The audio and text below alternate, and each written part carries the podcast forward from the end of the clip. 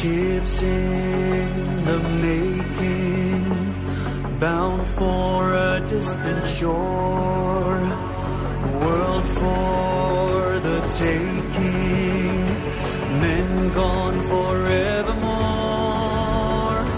boarding and setting Sexto Continente. Dirigido por el obispo de San Sebastián, Monseñor José Ignacio Monilla.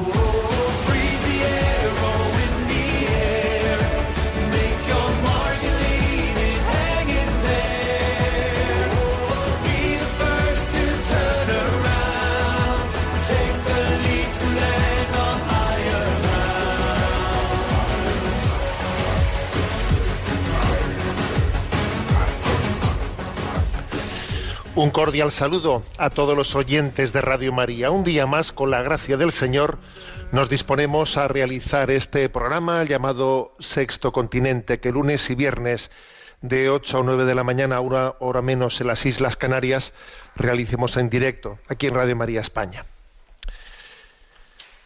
Salus Populi Romani es una advocación de la Virgen María, es la patrona de Roma, Salus Populi Romani, salud del pueblo romano, a la que el Santo Padre, el Papa Francisco, le ha dirigido una oración.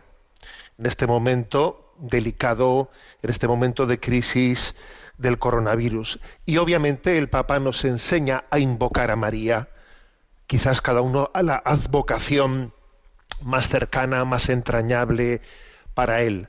La, la advocación Salus Populi Romani, protectora del pueblo romano, pues es, eh, es una, se dirige a una imagen, una imagen bizantina que llegó a Roma allá por eh, el año 590. Es una imagen antiquísima, ¿no? Que está en Santa María la Mayor, en Roma. Es una imagen a la que bueno, ha invocado la Iglesia y especialmente los papas en situaciones muy delicadas. Por ejemplo, eh, seguro que conoceréis, seguro que recordaréis esa imagen de Pío XII cuando Roma fue bombardeada. Sí, porque para vergüenza nuestra los aliados bombardearon Roma antes de liberarla, ¿no? Y aquel bombardeo pues que tuvo lugar el 19 de julio de 1943 fue terrible. Mataron a más de 3.000 personas en aquel bombardeo ciudadanos y otros miles de heridos. Entonces el Papa salió a las calles eh, Pío XII salió a las calles a dar consuelo eh, a dar consuelo a los suyos. Y ahí recordaréis imágenes de el Papa Pío XII con las manos abiertas subido en un coche con las manos abiertas rodeado de personas y, e invocando a, a María, Salus Populi Romane, protectora del pueblo romano. Bueno, pues el Papa nos enseña a acudir a María y nos enseña a, or- a orar, a acudir a la Madre, al mismo tiempo, fijaros bien, sin que la oración, sin que esta oración de confianza filial tenga nada, nada, nada que ver con el pánico, con el miedo, frente al cual también tenemos que estar muy alerta. Hay que estar tan alerta ¿eh? frente al coronavirus como frente a las tentaciones del pánico. ¿eh? Bueno, pues bueno será. Mandaba yo estos días ¿no? a, redes sociales una cita del libro de Esther, muy conocida, ¿no? Oh Dios que todo lo dominas, atiende a la voz de los que pierden la esperanza, y a mí quítame el miedo, ¿eh? dice la reina Esther or- or- orando a Yahvé. Oh Dios que todo lo dominas, atiende a la voz de los que pierden la esperanza, y a mí quítame el miedo. Oramos a María, Madre de protectora, Madre de los enfermos, y vamos a pedir por todos aquellos que están empleados en alma, corazón y vida en esta alerta sanitaria, y al mismo tiempo recordamos que el demonio engorda con nuestro miedo, y que Jesús nos dice no temáis. Precisamente nos encomendamos a María para que para que todo ello, ¿no? Todo este este gran frente al que tenemos que hacer, contra el que tenemos que luchar, que se llama una enfermedad, ¿eh? que tiene ya un nombre que ya se ha difundido entre nosotros, pero también que al mismo tiempo se llama eh, pues la- el gran reto sanitario, eh, la situación difícil económica, pues tantas familias que van a ir al paro, que es una bueno, pues una auténtica alerta social, ¿no? Un drama social y es y la propia pandemia del miedo también que genera en gran parte no pues toda esta gran crisis bueno todo ello sin participar ¿no? de, esa tentación del miedo es objeto de nuestra oración entonces nos vamos a unir en el inicio de este programa nos vamos a unir a la oración del Santo Padre que dice así oh María tú resplandeces siempre en nuestro camino como signo de salvación y esperanza. Nosotros nos encomendamos a ti, salud de los enfermos, que ante la cruz fuiste asociada al dolor de Jesús, manteniendo firme su fe. Tú, salvación del pueblo romano, sabes lo que necesitamos y estamos seguros de que proveerás para que, como en Caná de Galilea, pueda regresar la alegría y la fiesta después de este momento de prueba. Ayúdanos, Madre del Divino Amor, a conformarnos a la voluntad del Padre y hacer lo que nos dirá Jesús, que ha tomado sobre sí nuestros sufrimientos y ha tomado sobre sí nuestros dolores para llevarnos a través de la cruz al gozo de la resurrección. Bajo tu amparo nos acogemos, Santa Madre de Dios.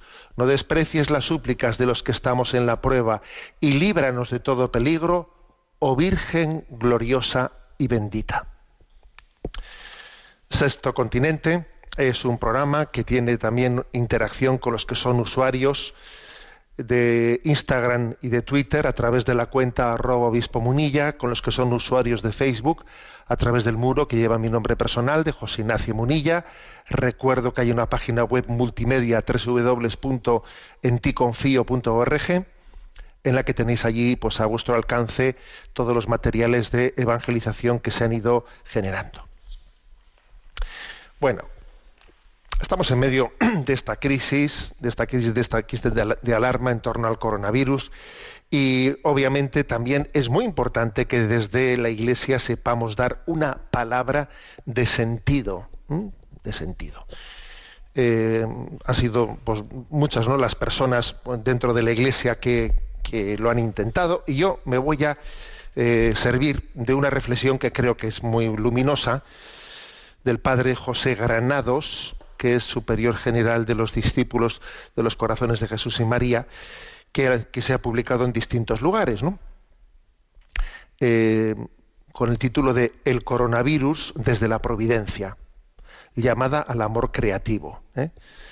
Bueno, pues lo que voy a hacer es, es un artículo corto, lo que voy a hacer es bueno pues eh, leerlo con intercalando intercalando comentarios no me, llama la atención va a empezar el, eh, el título no el coronavirus desde la providencia. A ver en la en la providencia todo todo tiene un sentido un sentido que nosotros no lo no lo terminamos de ver si no somos capaces de participar de la mirada de Dios ¿eh? el coronavirus desde la providencia Dios es providente. A Dios, Di- Dios dirige un hilo, un hilo en la historia, ¿no? Bueno, comienza el artículo diciendo: Estos días de Cuaresma releemos la salida de Israel de Egipto, cuando Dios le libró del azote de las plagas. La escena cobra vida nueva ante la epidemia que vivimos y nos recuerda que Dios no es ajeno a nada de cuanto nos pasa dice el Salmo 35, 15, en tu mano están mis azares. Quien vive todo desde la fe en el Creador, también desde la fe en el Creador vive el coronavirus. Es decir, dicho con nuestras palabras, ¿no? Sería, a Dios no se le escapa nada de sus manos, eh, todo está integrado en su, en su providencia. ¿eh? Continúo leyendo. ¿Por qué el coronavirus? Cuáles son sus causas y efectos. De ello puede hablarnos el biólogo o el médico, también el psicólogo o el economista, pero solo la fe da el horizonte último que unifica las miradas parciales. El creyente no tiene todas las respuestas, pero conoce a quien sí las tiene. Lo conoce y sabe invocarle para que le ayude a vivir esta hora con sentido. Creer en Dios significa que nuestro por qué puede transformarse en un para qué. ¿eh? Un breve comentario, esto me lo habéis escuchado muchas veces, ¿no? Eh, esto que dice aquí el padre José Granados, que los porqués de esta vida son un misterio que se nos escapa y no merece la pena perder mucho tiempo en misterios que, que son inalcanzables, ¿no? Es lo de lo del libro de Job. A ver, tú que tú no eres capaz de entrar, de contener la sabiduría divina, ¿a dónde vas tú pretendiendo pedirle explicaciones a Dios? A ver, los porqués se nos escapan. Lo que tenemos que hacer es concentrarnos en los para qué. Concéntrate en el para qué, ¿eh? en descubrir en ese hilo providente de Dios que, que te permite Dios sacar de esto, ¿no? Eh, y, y, esa es la clave del sentido. ¿eh? La clave del sentido está mucho más ligada al para qué que, al por qué. ¿eh? Para nosotros, en lo que a nosotros se refiere, eh, la clave del sentido, que es muy importante, obviamente, ¿no? Iluminar un sentido de las cosas, está ligado al para qué. Continúo leyendo. En el programa del reino de Dios, decía San Juan Pablo II, el sufrimiento está presente en el mundo para provocar amor, para hacer nacer obras de amor al prójimo. Esto es una cita eh, de Salvifici Doloris, número 30, de San Juan Pablo II. Repito esta frase. ¿eh? En el programa del reino de Dios, el sufrimiento está presente en el mundo para provocar amor, para hacer nacer obras de amor al prójimo. También el sufrimiento del virus está presente para que se reavive en nosotros el amor. Hacia este amor conduce la providencia todas las cosas. Por eso quien cree en la providencia no responde con la dejadez o la irresponsabilidad, sino con la inteligencia del amor. ¿eh?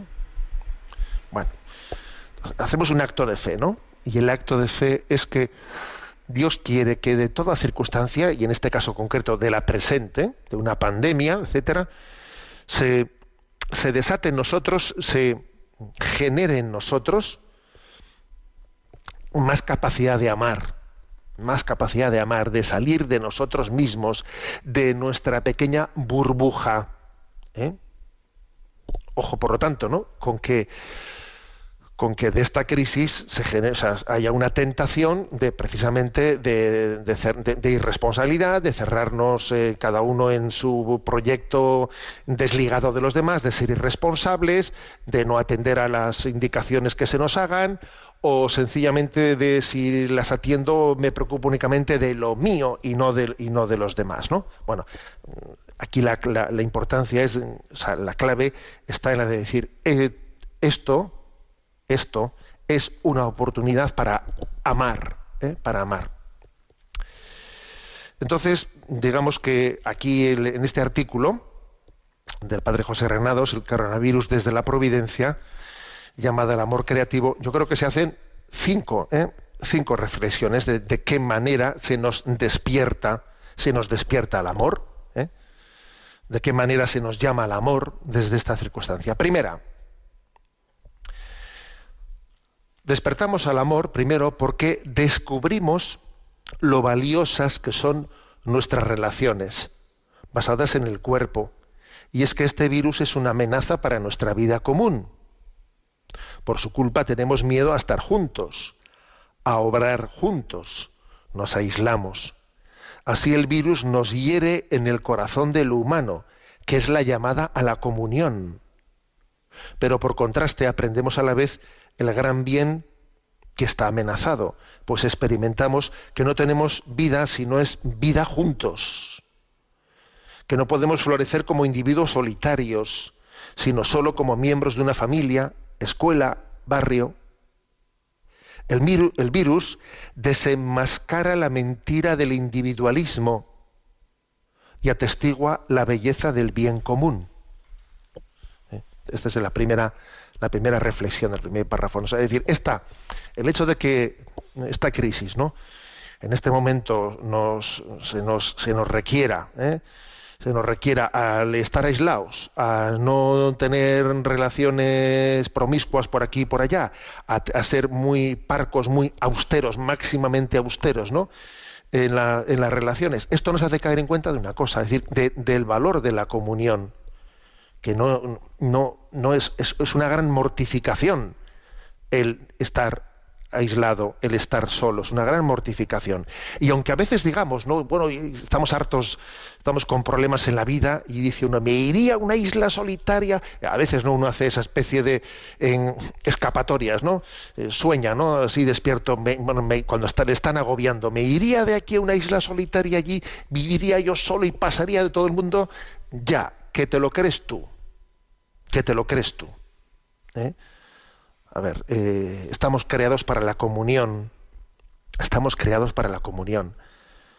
Las relaciones son muy valiosas. Quizás debiéramos de valorarlas mucho más, ¿no? Y quizás este, esta situación es una oportunidad para caer en cuenta de ello. El hecho de que tú puedas, eh, puedas. También os voy a decir una cosa, ¿no? Recuerdo, recuerdo una persona, una persona que, pues que vivía en la calle, ¿no? Que vive en la calle y que en una ocasión, eh, pues me dijo, me dijo que, bueno, un momento, ¿no? Charlando con ella, me dijo que llevaba, no recuerdo ahora exactamente cuántos, cuántos días me dijo, no, no lo recuerdo exactamente, ¿no? Pero que llevaba un montón de días sin hablar con nadie, sin hablar con nadie, ¿no? Y yo dije, madre mía, este está aquí en un rincón pidiendo limosna y lleva no sé cuántos días sin hablar con nadie, sin, sin cruzar una conversación, sin nada, ¿no? Y entonces yo dije para mí, madre mía, lo- sea, la mayor de las pobrezas es, es la, la no relación humana, ¿eh? el aislamiento. Bueno, por lo tanto, ¿no? Aunque nosotros, fijaros, caemos, ¿no? O sea, pues en esa tentación de añorar, añorar que me dejen en paz, que yo me voy a una isla aislada y a veces incluso cometemos, eh, cometemos nosotros mismos el, el, error de aislarnos, aislarnos en nuestra, en nuestra sociedad, ¿no? en, torno a nuestros aparatitos, etcétera, etcétera. Pues esta situación a veces necesitas que te arranquen algo para darte cuenta de lo que tienes. Y como en esta ocasión te lo arrancan, y no eres tú el que absurdamente te has autoaislado, sino que te arrancan un poco, ¿no? Pues me- mediante una llamada a la responsabilidad, pues entonces en, es- en este caso valoras las relaciones humanas, valoras el, valor de la comunión. Segundo lugar, ¿m? segundo lugar. Y así despertamos al amor en segundo lugar, porque sufrimos como propio el sufrimiento y la angustia de los otros. El dolor nos une. En cierto modo, nos hemos contagiado todos del virus porque se ha contagiado nuestra comunidad, ciudad, nación. Vienen tiempos duros para muchas familias, para los ancianos, para los más frágiles, y el dolor acrecentará entre nosotros las obras de amor al prójimo. ¿Mm? Bueno, este es el segundo, el segundo matiz que la providencia ¿no? también nos ilumina. A ver, el dolor nos une. Y esto, y esto es muy clave. O sea, cuando nosotros vemos en, en este momento, nos damos cuenta que el sufrimiento del otro también es el mío. O sea, en otro tipo de situaciones vemos el sufrimiento de los demás como a mí eso no me afecta. Y ahora, claro, te das cuenta de que como entre nosotros es imposible que el sufrimiento del otro no te afecte a ti. Claro que te afecta a ti, porque somos todos un cuerpo. Somos todos un cuerpo. O todos o ninguno, ¿sabes? O sea, así de claro. Aquí o se salvan todos o no salvamos ninguno. Descubrimos la común unión que existe entre nosotros. ¿eh? La común unión. Y entonces aprendemos a a ser sensibles al sufrimiento de los demás. ¿Eh? aquello de San Pablo, ¿no? ¿Quién llora sin que yo no llore con él? ¿Quién ríe sin que yo no ría con él? ¿no? Aprendemos a no pensar solo en lo mío, en yo, yo, yo, yo, sino que a ver lo que le pasa a los demás mm, es- me está pasando a mí, me está pasando a mí, a lo que le pase a los demás. Es- esto es una... Mira, fíjate tú que para darte cuenta de esto, eh, también eh, la situación presente es providencial. Es providencial esta situación para descubrir esta dimensión comunitaria, ¿no? Es decir, el sufrimiento del otro es te, te está haciendo caer en cuenta de, de que tenemos que estar ser solidarios en el común destino de todos nosotros. Tercer elemento. Tercer elemento. Sigo la, le- la- la lectura, ¿no? La dificultad del contacto físico requerirá un amor inteligente que invente nuevas formas de presencia. Los medios tecnológicos nos ayudarán a expresar esa cercanía y, y apoyo afectivo que lejos de contagiar el virus nos vacunan contra él. Despertar el amor será también, en este tercer lugar, despertar a nuevos modos de obrar juntos. Pues el dolor del virus, además del que causa la enfermedad, será el dolor de la zozobra, de no saber a qué atenerse ni cómo sacar adelante las mil cosas de la vida cotidiana. Será la fatiga de rehacer planes y de soportar la espera. Y el amor inteligente y creativo será el de los maestros que no interrumpen su labor educativa ni su apoyo a los alumnos, el de los padres que inventan quehaceres y juegos para sus hijos, el de los pastores que siguen llevando alimento a sus fieles, el de las familias que inspiran y comparten su creatividad con otras familias. Bueno, interrumpo aquí la lectura ¿no? y hago un comentario. O sea, este tercer aspecto es el aspecto de decir, a ver, eh, también esta crisis es una, una llamada a la creatividad, ¿eh? a la creatividad, a que uno, uno, se haga, o sea, uno vaya descubriendo de qué maneras la providencia me permite ahora hacerme, o sea, rehacer mis planes. ¿eh? rehacer, recalculando. ¿eh? Me habéis escuchado en más de una ocasión esa, esa expresión ¿no? que nos, nos suelen hacer los GPS. Te, pierdes por ahí y de repente te dice una vocecita, recalculando. Y te vuelves a perder y te dice, recalculando. A ver, es que tenemos que estar, tener, tener esa clave de no bloquearnos, sino pensar, a ver, ¿qué me quiere decir la providencia? ¿Por dónde voy? ¿Por dónde tal? ¿no? Eh, pues estos días también un poco en esta, en esta clave enviaba yo redes sociales un pensamiento ¿no? que dice el pesimista se queja del viento el optimista espera que cambie el viento ¿no? y el realista ajusta las velas o sea que ni quejarnos del viento ni esperar a que cambie el viento sino ajustar las velas ¿no? esta es, esta es la, la, la clave ¿no? despertar a nuevos modos de obrar juntos. El amor es creativo. Entonces, bueno, la capacidad de rehacer los planes es muy importante en estas situaciones, muy importante. ¿eh? Es que siempre lo hemos hecho así. Bueno, vamos a ver, vamos a discernir. Este es el modo discernimiento. ¿eh? Igual que existe en el móvil el modo avión, bueno, también existe un modo discernimiento. Vamos a discernir. Este es el modo discernimiento. Bueno, continúo la lectura. ¿Mm? Estoy eh, leyendo, por los que se están incorporando en el programa, el coronavirus desde la Providencia, ha escrito un artículo escrito por el padre José Granados. El cuarto punto. En fin, esta creatividad del amor nos hará descubrir que el amor tiene una fuente inagotable y así el dolor nos despertará al amor, en cuarto lugar, si volvemos la mirada a Dios, manantial y cauce de todo amor, el aislamiento forzado del virus puede ayudar a ahondar en la pregunta sobre el para qué de todo.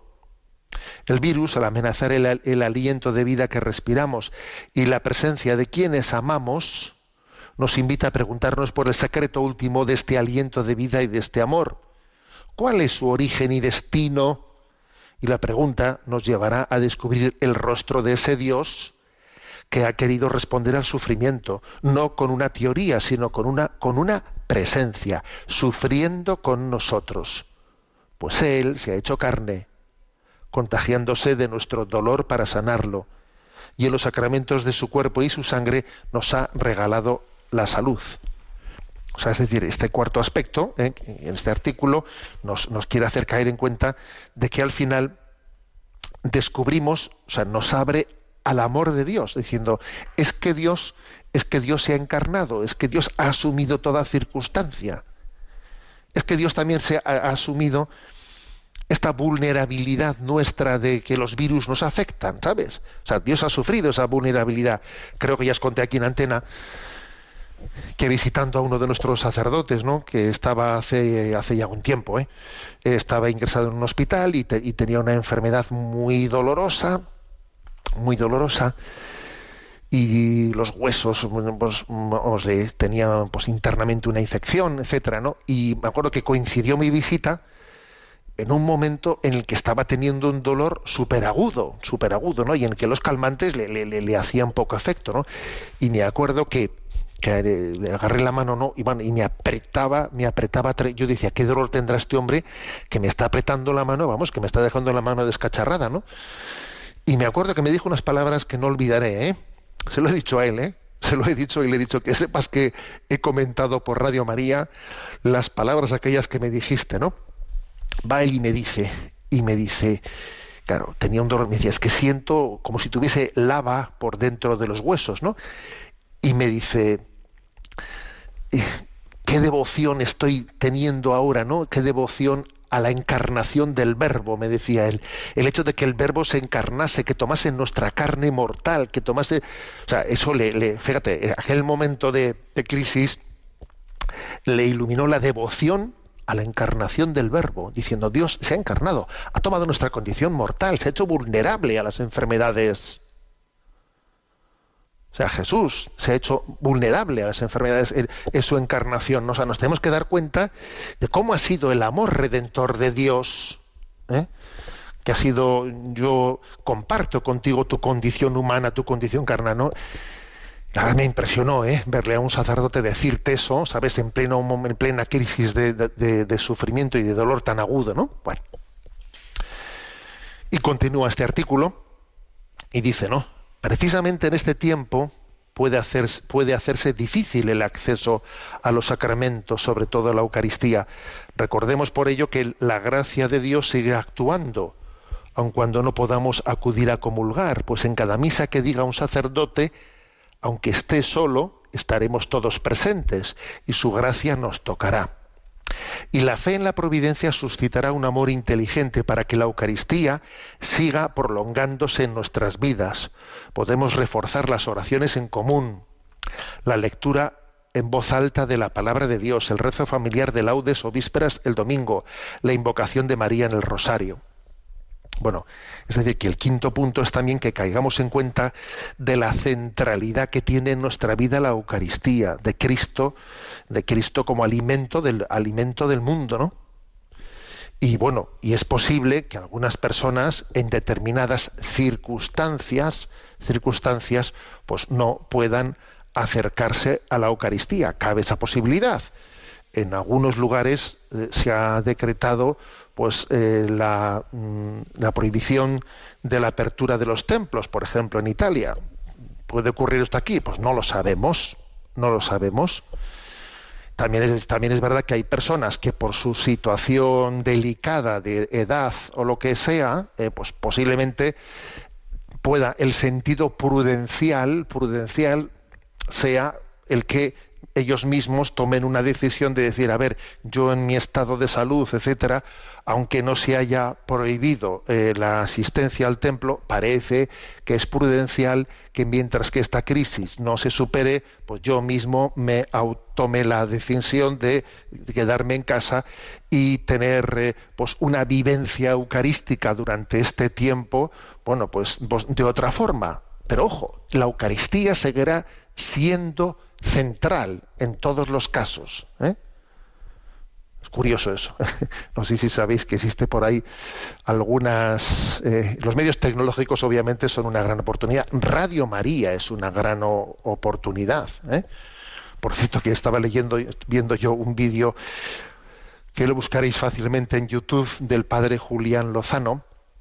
El vídeo tiene el título de Tiempo de volver a Dios, ¿eh? Tiempo de volver a Dios, en el que él dice, a ver, eh, dice, supongo que habrá personas que me estén escuchando que no conozcan Radio María, decía él.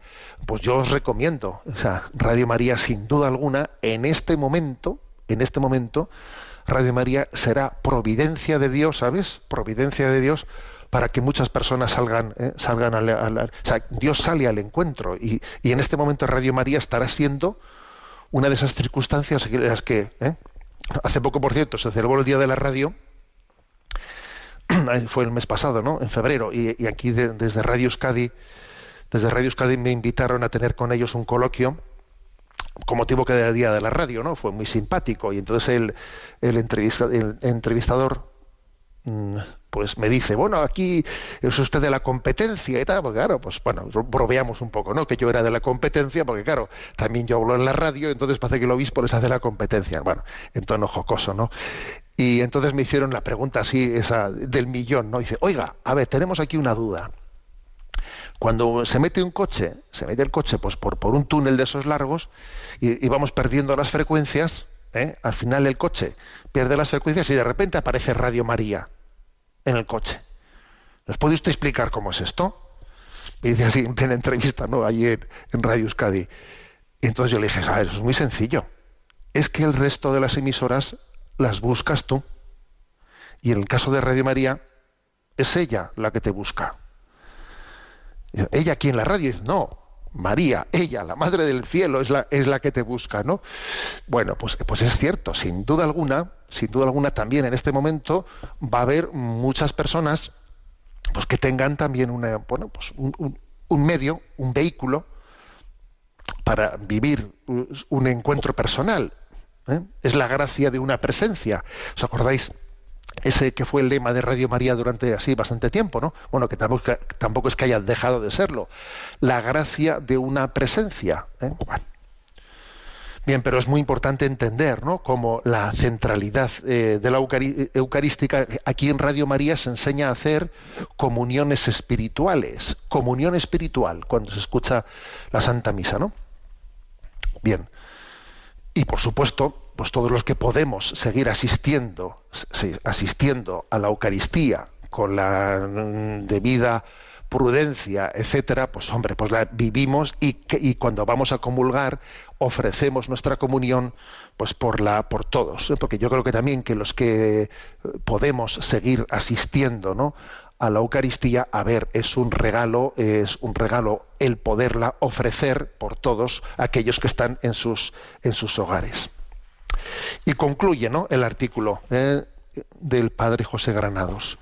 Es posible, como ya está sucediendo en Italia, que muchos deban vivir esta cuaresma quizás en un ayuno de la Eucaristía. Será un dolor salvífico si despierta en nosotros el amor por el pan vivo que viene del cielo. Si nos enseña que privados de la Eucaristía, medicina de inmortalidad, no podemos vivir, pues en ella está el cuerpo resucitado de Cristo, inmune ya a cualquier virus y fuente inagotable de vida para todos. Así, la amenaza del virus despertará en nosotros, jun- junto al amor concreto por el que sufre, la esperanza de un amor pleno que nunca acabará.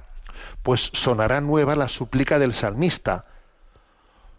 Esto es el Salmo 91, ¿eh? lo que voy a leer.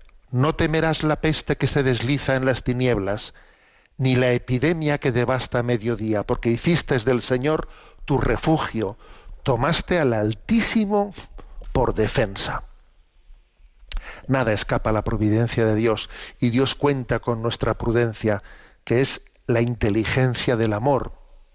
Re- repito esta frase última, ¿eh? Nada escapa a la providencia de Dios y Dios cuenta con nuestra prudencia, que es la inteligencia del amor para hacer frente a la epidemia, apoyándonos unos a otros generosa y creativamente. Bueno, pues agradecemos, ¿no? Este artículo que quien quiera buscarlo lo encontrará fácilmente con el título El coronavirus desde la providencia, ¿eh? del padre José Granados. Bueno, pues tenemos un momento de descanso musical, Dunkin Altu, en remamar adentro del grupo de Maus. La noche acaba con el día.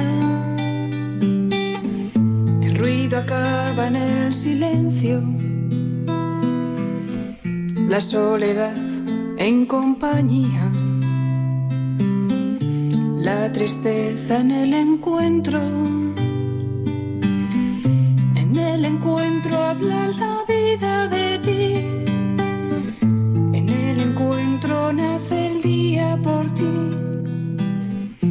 con la fe en tu compañía me lanzo y busco en otra orilla. La noche acaba con el día, el ruido acaba en el silencio, la soledad en compañía, la tristeza en el encuentro.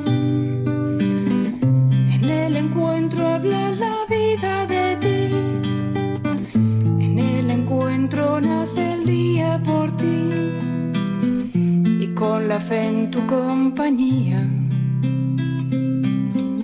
Me lanzo y busco en otra orilla hacia ti.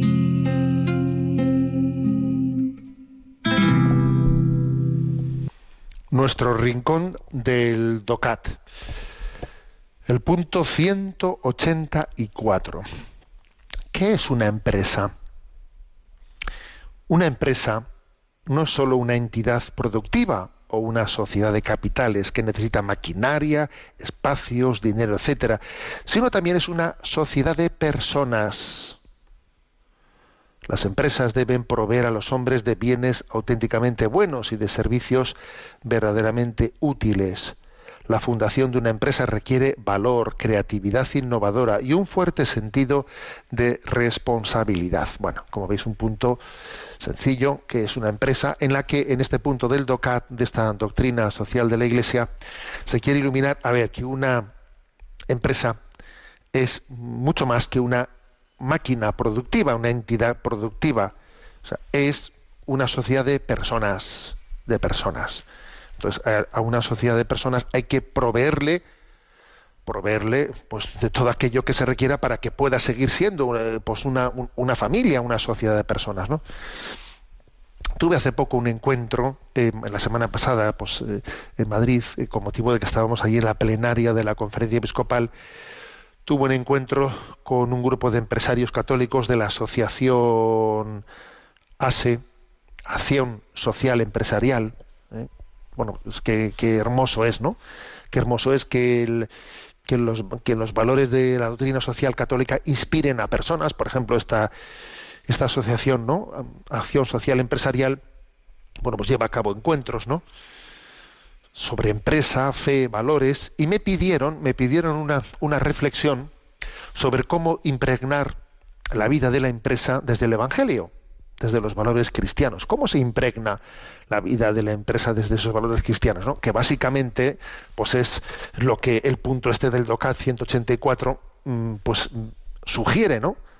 que esto no solamente es una, una máquina, no, es una sociedad de personas y entonces hay que proveer de valores, ¿no? Bueno, entonces, eh, sirviéndome un poco para el comentario este de- del punto 184 de lo que yo dije a aquellos empresarios, pues resumo, yo les dije que me parecía que había ocho valores básicos, ¿no? que tenían que ser previstos o provistos en la, en la empresa. Hay una hay una reflexión sobre cuáles son las grandes aspiraciones del corazón humano. A ver, las seis grandes aspiraciones del corazón humano, en todos los ámbitos de la vida, ¿eh? en todos los ámbitos de la vida son amor, libertad, fecundidad, seguridad, verdad y trascendencia. Entonces también estos grandes valores del corazón humano tendrán que ser también cultivados en el seno de la empresa. O sea, es que la empresa también, uno sigue teniendo estas grandes aspiraciones, no solo en la familia, no solo entre los amigos, no, también yo en la empresa sigo teniendo estas seis grandes aspiraciones. Entonces tienen que ser cultivadas en el seno de la empresa. Eh, Las seis, ¿eh? voy una por una muy brevemente. Primera, el amor. A ver, es muy importante que en una empresa hay que quererse, hay que quererse.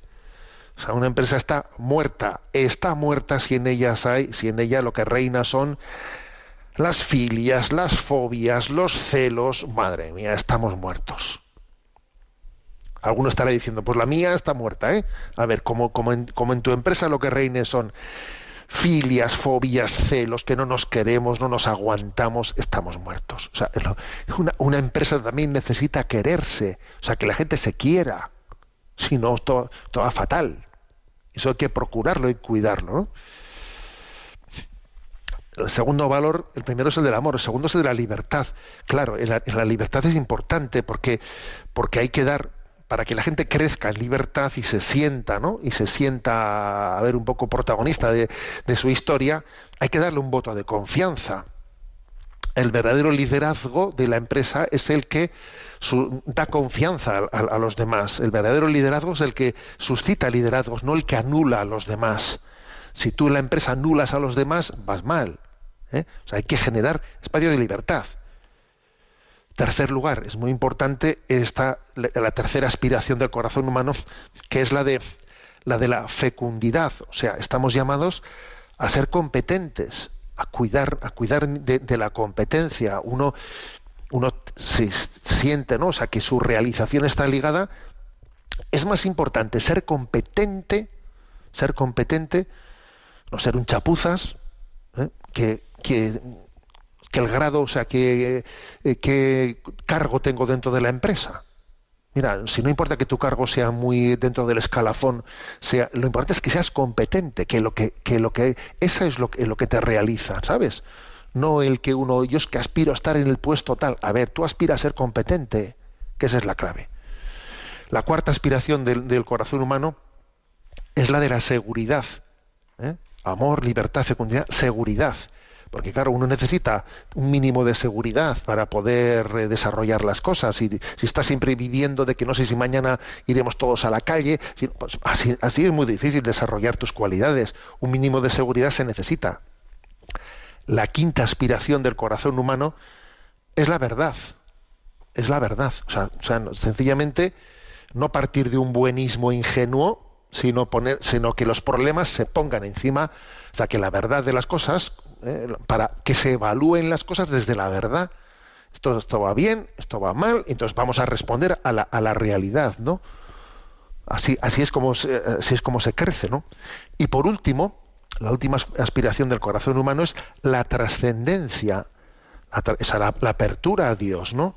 Porque no existe un dualismo, una doble vida, que es que por una parte está mi vida eh, familiar o mi vida de creyente en la parroquia y por otra parte está mi vida de trabajador o de empresario, ¿no? No, no existen dos vidas, existe una única vida. Y si tú estás abierto a Dios, estás abierto a Dios también en la empresa, estás abierto a Dios en ella, e invocas al Espíritu Santo, le invocas, le pides, le pides sus dones, don de entendimiento, don de sabiduría, don de ciencia, don de consejo, don de fortaleza, don de piedad, don de temor de Dios. Los dones del Espíritu Santo son necesarios para que lleves adelante tu vida laboral. Bueno, entonces, estas seis grandes aspiraciones del corazón humano, ¿no? Repito, amor, libertad, fecundidad, seguridad, verdad, trascendencia, también son aplicables, deben de serlo a la vida, a la vida de la empresa, ¿no? Por eso este punto 184 del DOCAT, ¿eh? Pues dice, ¿no? Dice esto, la empresa no es una mera entidad productiva, que no, ¿eh? es una sociedad de personas, de personas que tienen estas aspiraciones en su corazón y que esas aspiraciones de su, de su corazón tienen que tener lugar para desarrollarse en el seno de la propia de la propia empresa, obviamente, si no vamos mal. Bueno, tenemos también nuestro lugar para la intervención de los oyentes. Sabéis que hay un correo electrónico que es sextocontinente arroba radiomaria.es al que podéis hacer llegar vuestras, eh, vuestras consultas. ¿eh? y a Mónica, que la tenemos en la emisora, le vamos a pedir que nos traslade las preguntas que hemos seleccionado. Buenos días. Muy buenos días. Va- Adelante. vamos a comenzar con Elisa, que, eh, que nos dice, le presento una pregunta que un grupo de usuarias de un centro de día me han trasladado y que yo me he comprometido a transmitirle. ¿Podría explicar la diferencia entre paciencia y pasividad en el deber de defender los propios valores? Muchas gracias. Bueno, lo primero un saludo, ¿no? No sé si en ese centro de día, pues ahora justo con esta crisis del coronavirus y que quienes han formulado esa esa pregunta estarán todavía juntos en el centro de día o estarán escuchando un poco esto cada uno desde su hogar, ¿no? Pero en cualquier caso, un saludo para ellos y me parece genial pues que también existan ese tipo de bueno, pues de cuestiones, ¿no? O sea, que, que- que- haya conversaciones profundas entre nosotros, porque me parece maravilloso, pues que haya también, en vez de vivir eh, superficialidad, en vez de vivir, pues, eh, en una ligereza de vida, ¿eh? frívola, que muchas veces creo que la frivolidad es la que preside nuestras conversaciones, ¿sabes? Hablar de uno, hablar del otro, o sea, hablar de temas, temas que, que- nos hacen pensar, que nos hacen cuestionarnos, ¿no? Bueno, por eso. Eh, ¿no? ¿Qué diferencia hay entre la paciencia y la pasividad en el deber de defender los propios valores, ¿no? A ver, yo creo, mm, yo creo que, a ver, una cosa que a mí me suele, me suele ayudar, ¿eh? me suele ayudar, es la de decir, eh, mm, es verdad, es verdad que uno tiene que tener paciencia, es verdad que no que no se puede imponer, ¿eh? o sea, que no se puede, uno no puede arrollar a los demás. Los demás tienen que tener su, su, o su grado de, expresión. Nos tenemos que acostumbrar a ser distintos, a ser distintos sin que eso genere en nosotros pues un clima explosivo, ¿no? Explosivo. Hay que tener paciencia. A una persona yo no le puedo, no le, no- o sea, no puedo pretender que yo le meta mi forma de ver las cosas así por, por embudo. No. ¿Eh? Sino que tengo que tener paciencia. Dios tiene sus tiempos con ella, ¿no? Tiene sus tiempos con ella. Yo creo que eso, es- eso es un valor importante, pero eso no tiene que traducirse en que yo viva como acomplejado, viva como acomplejado, en el que yo no tenga eh, la, la libertad ¿eh? de saber, o sea, que, que ella sepa cómo pienso yo. ¿Me explico? ¿Eh? Que ella sepa cómo pienso yo, que yo haya tenido momentos también en los que yo me exprese, me exprese pues en, en- cuáles son mis valores. Bien, y no se los voy a estar recordando todo momento, porque si no también nuestra, eh, nuestra conversación sería un choque continuo, ¿no? Pero ya tiene que, o sea, para que yo no caiga en la pasividad, en la pasividad, es muy importante, para que lo mío sea paciencia y no pasividad, es muy importante que la otra, otra persona sepa cómo pienso yo y que en alguna ocasión pues yo lo exprese, pero también obviamente no vamos a estar siempre, ¿no? Siempre diciendo una cosa y la otra y chocando y chocando y chocando. Yo creo que lo lógico también que cuando, cuando yo tengo estoy con otras personas que tienen sensibilidades distintas a las mías, cada uno sepamos cómo pensamos porque tenemos la capacidad de expresarlo sin que eso sea, sin que eso genere eh, pues un ambiente encrespado, y luego buscamos también valores comunes, porque ojo, eso también es importante. Existirán valores comunes y tenemos que explorar los valores comunes, ¿eh? aunque tengamos eh, sensibilidades distintas. O sea, en nuestras conversaciones yo tendré que tener primero personalidad para en alguna situación expresarme como pienso. Segundo, tendré que tener paciencia para entender que el otro es distinto y obviamente tenemos que saber convivir, siendo también tendré que dejarle que él se exprese, obviamente, ¿no? Pero tercero, tenemos que buscar um, también formas, lugares, lugares en los que podamos compartir valores, aunque sea con matices distintos, ¿eh? lugares en los que compartamos valores. Intentar que no sea la filia y la fobia la que nos lleve a estar enfrentados siempre, porque a veces ocurre eso, ¿no? Que es si, si este, es de, este es del otro lado, yo soy de este lado y el otro es del otro lado. Entonces, como el otro es del otro lado, en principio, hablemos de lo que hablemos, vamos a estar siempre enfrentados, porque esto es como el perro y el gato, como la filia y la fobia. Pues no, eso no es verdad. Eso no es verdad. Hay que romper las filias y las fobias, que por cierto, para eso es muy importante el aspecto afectivo, de que las personas se sientan queridas, porque si las personas no se sienten queridas, están siempre a la defensiva, a la defensiva, y entonces es de qué hablas tú que me pongo. ¿Eh? ¿De qué hablas tú? Y yo estoy en contra, por principio. ¿Pero por qué? Porque partimos de un, de un no querernos, de un tener una fobia. Y entonces, claro, entonces, eh, para, para que se deshaga ¿no?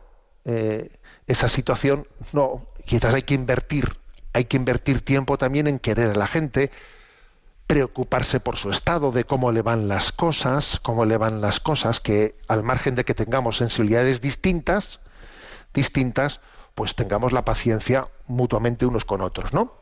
Yo creo que esta sería la, di- la diferencia entre paciencia y pasividad, ¿no? Porque la pasividad sería, eh, de alguna manera, la renuncia, la renuncia a, pues, a expresar nuestras propias convicciones, la renuncia a, a expresar nuestras- nuestros disentimientos, que también hay que tener la, la valentía de decir, mira, yo la verdad es que no lo veo, no lo veo así. ¿eh? O sea que eso, yo creo que esa es la diferencia entre paciencia y pasividad. Adelante con la siguiente pregunta. Francisco Martínez pregunta, en el Evangelio de San Juan, capítulo 16, versículo 12, se dice una expresión que me resulta misteriosa y le agradecería que me lo explicase. Muchas cosas me quedan todavía por contaros, pero aún no podéis cargar con ellas. Me pregunto qué cosas serían y cuáles de ellas cree usted, padre, que han sido ya reveladas en estos dos mil años, si es que lo ha sido alguna, que espero que sí. Saludos. Vamos a ver. eh, cuando dice esa expresión, es verdad, ¿eh? eso está el Evangelio de San Juan, muchas cosas me quedan todavía por contaros, dice Jesús, pero aún no podéis cargar con ellas. Bueno, vamos a ver, no tenemos que entender esto ¿m? como, como si ¿eh? la revelación de Jesucristo fuese incompleta y entonces después de Jesucristo ya vendrá alguien y nos contará las cosas que Jesús no nos dijo. No. Sería una interpretación equivocada.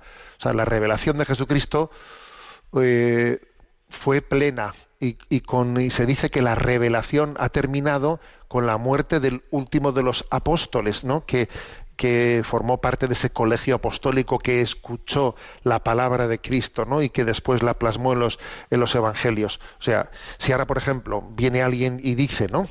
Y dice, es que ha tenido unas revelaciones particulares, es que Jesucristo le ha dicho y empieza a contar cosas que son eh, novedosas y distintas, por lo tanto, ¿no? Aunque no, igual no contradictorias, pero novedosas y distintas de las manifestadas por Jesús, a ver, eso ya es motivo suficiente para que rechacemos ¿eh? como falsa tal, tal, eh, tales manifestaciones. ¿eh? Las revelaciones particulares, cuando la Iglesia de alguna manera las da, la- las, las- da por buenas, es porque no hacen sino recordar lo que Jesús, lo que Jesús nos dijo. Entonces, a ver, ¿a qué se refiere esa expresión de Juan 16, 12? Muchas cosas me quedan todavía por contar. Se refiere más bien a la explicitación de las cosas. Por ejemplo, por ejemplo, Jesús nos dijo en el Evangelio, eh, yo soy el camino, la verdad y la vida. Mm, Vosotros quién decís que soy yo, ¿no? Y cuando Pedro le dice, tú eres el Mesías, el Hijo de Dios, dije, tú lo dices, yo soy yo. Pero es verdad que luego esa, eh, eh, esas palabras de Jesús sobre su propia identidad, sobre su propia identidad en la que él se define como el Hijo de Dios, pues la Iglesia en los concilios cristológicos las ha explicado de una manera, pues si, queremos, bueno, pues más formulada, ¿eh? más formulada, hablando de que Jesús tiene es el es el es el- la segunda persona de la Santísima Trinidad, que tiene dos naturalezas, humana y divina, es decir, que el dogma de la Iglesia, el magisterio de la Iglesia, en el fondo lo que ha llevado a cabo es esta explicitación, ¿eh? explicitación de la palabra de Dios en la que, se ha vertido la revelación de Jesucristo. Yo creo que a eso se refería especialmente, ¿no? Ese versículo Juan 16, 12, cuando dice, muchas cosas me quedan todavía por contaros. Pero claro, no era el momento en el que Jesús en ese, en ese momento tuviese el, el desarrollo ¿eh? de todo el dogma, sino que Jesús deja impresa, ¿no? Deja impresa en la palabra de Dios, pues esa, ¿no? Esa, esa revelación que luego le hace a la Iglesia depositaria de esa revelación y la Iglesia como madre pedagoga va también en los conceptos de cada tiempo y cada lugar y respondiendo a los errores ante los cuales la madre Iglesia nos tiene que preservar va formulando las bueno pues los dogmas de la fe que es una manera de explicitar o desarrollar las palabras las palabras de Jesús ¿eh? bien tenemos el tiempo cumplido ¿eh? y voy a decir también eh, que entre tantas cosas, ¿no? Entre tantas intenciones, entre tantas personas por las que rezamos, rezamos estos días, esta mañana, pues me ha llegado especialmente, me ha tocado al corazón la noticia de que había fallecido el padre de Miguel Ángel Blanco, pues aquel concejal ¿no? de Hermoa que fue asesinado después de tres días de secuestro en una, en una situación tan dramática, ¿no? Me ha llegado un poco la noticia de su, de su fallecimiento y pues bueno, pues se me han despertado montones de recuerdos del momento tan dramático, tan dramático que fue, que fue aquel, ¿no? Las imágenes que, todavía no, no, hemos olvidado de cómo este hombre volvía a su casa sin saber nada de lo que había pasado y entonces encuentra unos periodistas en la puerta del, en el portal y entonces allí todos le enfocan con las cámaras y dice le preguntan ¿es usted familiar? y él dice ¿familiar de quién? y entonces se acercan los policías y le dicen es que su hijo ha sido secuestrado, ¿no? Madre mía, qué, qué, qué situación, qué dolor, ¿no? Para un padre en ese momento vivir aquella situación. Bueno, ha sido también eh, cosas que han formado parte. Yo recuerdo que entonces era párroco allí en Zumárraga, ¿no? Y recuerdo en aquellas noches haber, haber marchado al municipio de Hermoa y haber vivido aquel, aquella, aquel calvario, ¿no? Aquel calvario de aquella familia y aquella población que en aquel momento, ¿no? Pues, bueno, son cosas que han forjado en nuestros corazones ¿eh? en esos momentos de, crisis tan, tan fuerte. Rezamos por él, por su eterno descanso y por todos aquellos que fallecen en estos días, no fruto de esta pandemia del, del coronavirus y de otras muchas enfermedades, por supuesto, ¿no? Que no, que no debemos de olvidar, que no existe, eh, por el hecho de que exista esta crisis, no, no, no deja de estar aconteciendo muchas cosas que en el día a día acontecen y a las que no les prestamos tanta atención, ¿no? Encomendamos a todos ellos porque en el corazón de Cristo todos, ¿no? Incluso los que no tienen lugar para el espacio mediático, todos tienen en el corazón de Cristo lugar. Dale, Señor, el descanso eterno y brille para ellos la luz eterna sus almas y las almas de todos los fieles difuntos, por la misericordia de Dios, descansen en paz. La bendición de Dios Todopoderoso, Padre, Hijo y Espíritu Santo, descienda sobre vosotros. Alabado sea Jesucristo.